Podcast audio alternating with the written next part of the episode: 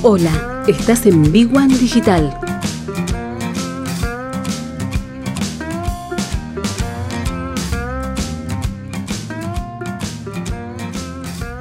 Es muy difícil predecir lo que puede pasar. Sí, sí, sí, sí. sí, sí. Eh, entonces, vos tenés varios condicionamientos.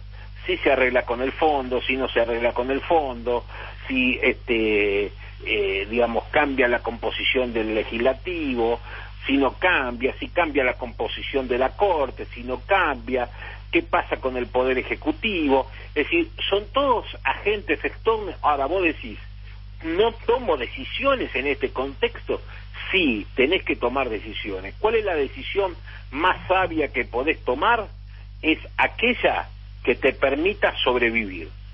Es decir, en estas circunstancias, lo que yo le recomiendo a mis clientes, si no tienen nada, o sea, si todavía no empezaron, ¿sí?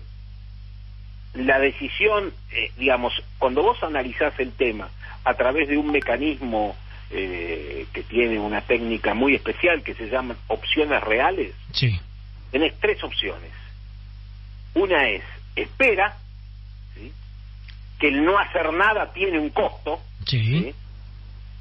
pero bueno, vos tenés que analizar este costo de no hacer nada contra el costo de perderlo todo, sí, ¿sí?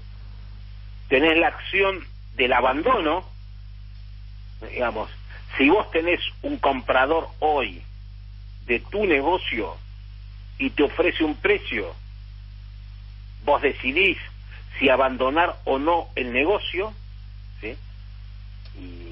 En esto hay algunas compañías que han aplicado este método, ahora enseguida te lo cierro, y el tercero es el crecimiento, sí, es decir, me quedo como estoy o apunto a algo más grande. sí, ¿sí?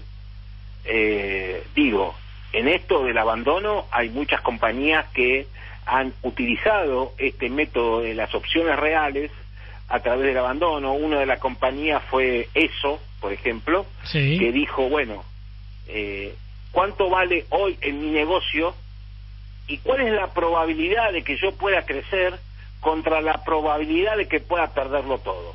sí, Por eso vos hoy no encontrás estaciones de servicio eso, porque eh, se dedicaron a otro negocio.